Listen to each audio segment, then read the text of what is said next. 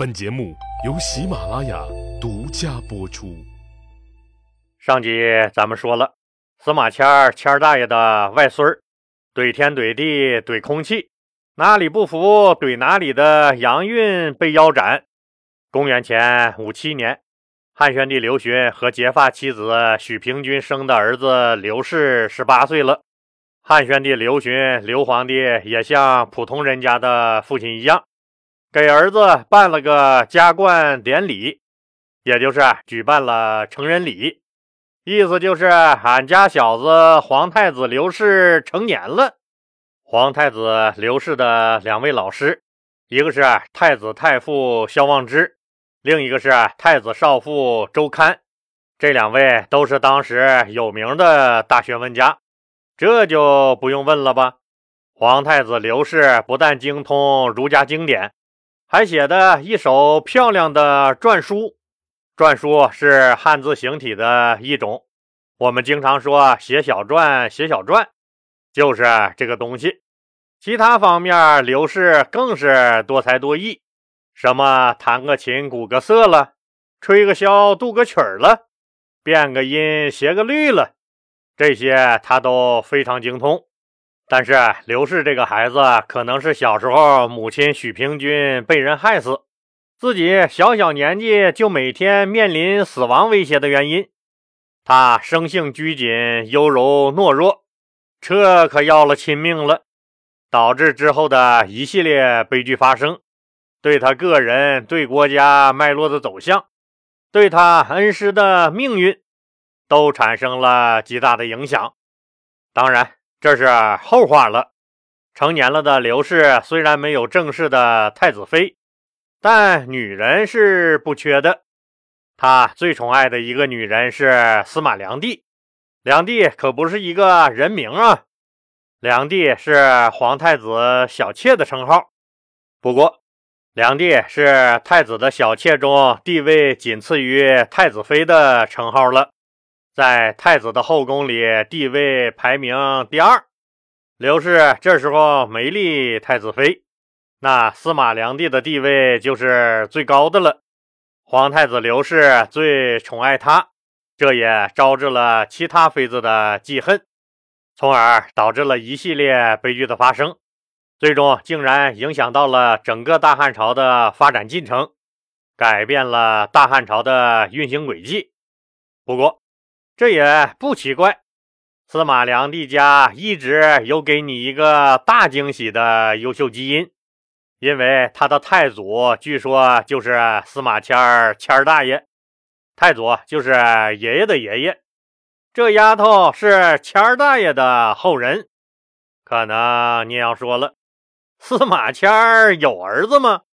他不就是有个闺女嫁给杨敞，生了杨运吗？司马迁儿那当然有儿子，司马迁的大儿子叫司马林，可能因为老爹犯了错误的原因，后来改姓冯了，冯小刚那个冯啊。二儿子司马观，后来改姓同了，同志的那个同。刘氏最宠爱的妃子司马良娣，可能就是司马迁的后人啊。至于皇太子刘氏最宠爱的司马良娣发生了啥事儿了，又怎么会影响到大汉朝的历史进程？这段奇葩史，咱们以后再说。现在还不到时候。现在太子刘氏和爱妃司马良娣，人家俩人还像掉进了蜜罐里似的黏糊着呢。大汉朝廷里，萧望之和韩延寿斗。萧望之和丙吉斗，戴长乐和杨运斗，在他们斗得不亦乐乎、互相打得满脑袋包的时候，匈奴那面人脑子也快打成狗脑子了。前面老李说了，匈奴大分裂，出现了呼韩邪单于、突骑单于、胡接单于。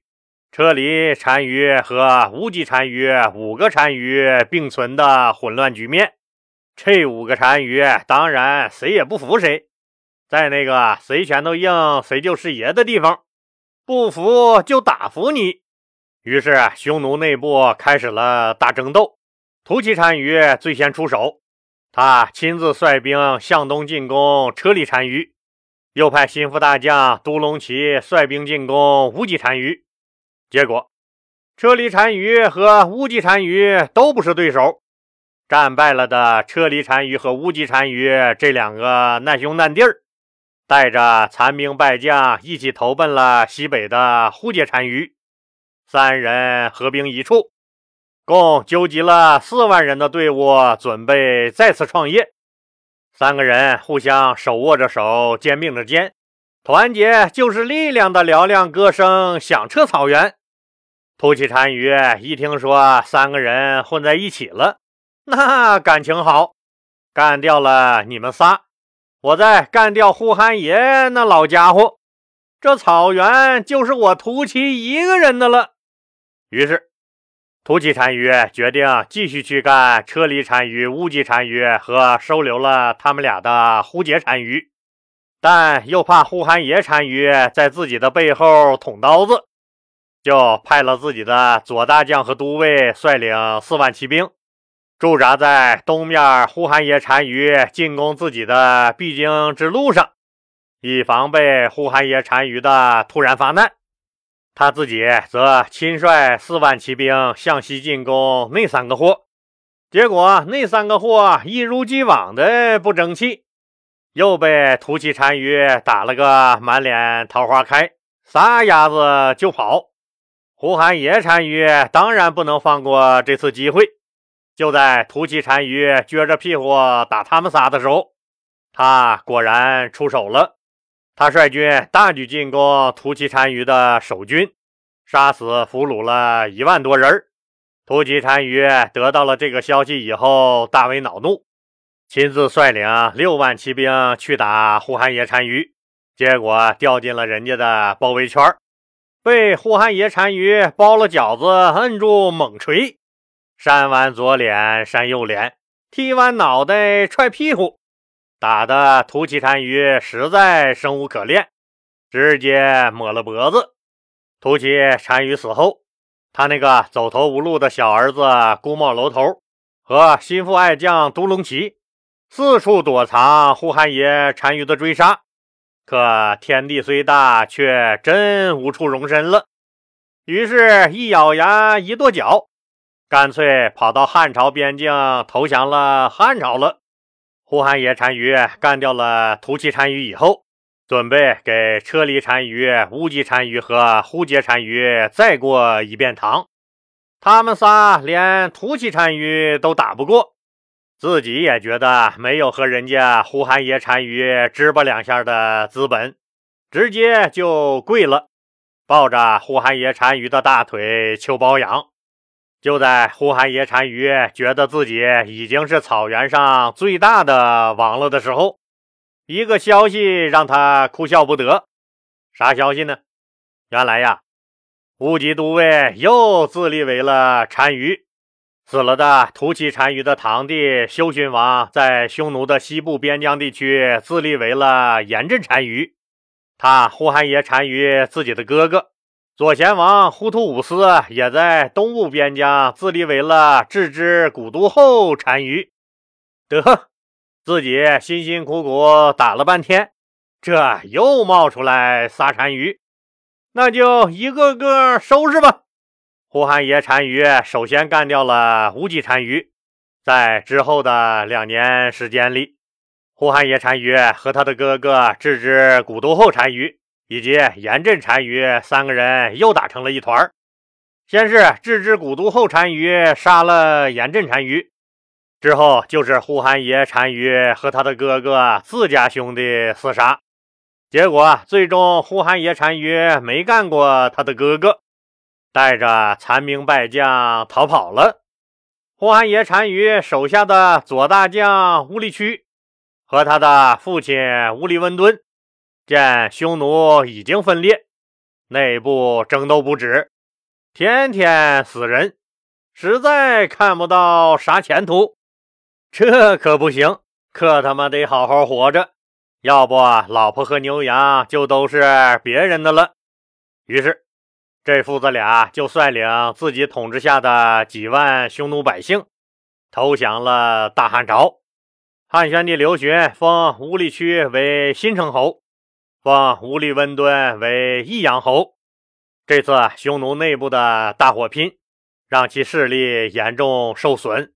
匈奴经过几场大的内战，损失了几万的老百姓和大量的牲畜，再加上有一部分人投降了汉朝，无休止的内乱损耗和危机。让匈奴的整体实力更弱了。最为强悍的郅支古都后单于的兵力也不过仅剩几万骑兵了，根本无法和汉王朝抗衡。曾经强悍的北方匈奴正式分裂，单于王庭以北分裂成为北匈奴，单于王庭以南分裂成为了南匈奴。这个时候。寻找出路是当时匈奴族人十分迫切的课题。呼韩邪单于一脸愁容，汉宣帝刘询也高兴不起来，因为他的救命恩人丞相丙吉病得很严重。刘皇帝非常着急，除了派自己宫里的御医积极为丙吉医治以外，刘皇帝还多次去丙吉家亲自探望。虽经多方医治，丙吉还是以肉眼可见的速度虚弱了。后来连炕也爬不起来了。刘皇帝知道老天爷这次是真的要收走丙吉了，于是就在一次探视丙吉的时候，问丙吉说：“您老要是万一有个不测，那谁可以代替您呢？”丙吉一听皇帝这么问。赶紧回答，臣子们的品行才能，皇上您心里是最清楚的。老臣愚笨，老臣说不好，也不敢瞎说。刘询握着躺在病床上丙吉的手，坚持让丙吉谈一下自己的看法。丙吉赶紧挣扎着爬起来，磕头说：“西河太守杜延年通晓法律，熟悉国家制度，以前就做过十几年的九卿，现在在西河郡也干得很出色。廷尉于定国。”执行法令细致公正，老百姓都认为有于定国在，自己就不会受到冤屈，天下也不会再有冤案。太仆陈万年。很孝顺的侍奉他的后妈，他这个人淳朴厚道，是出了名的。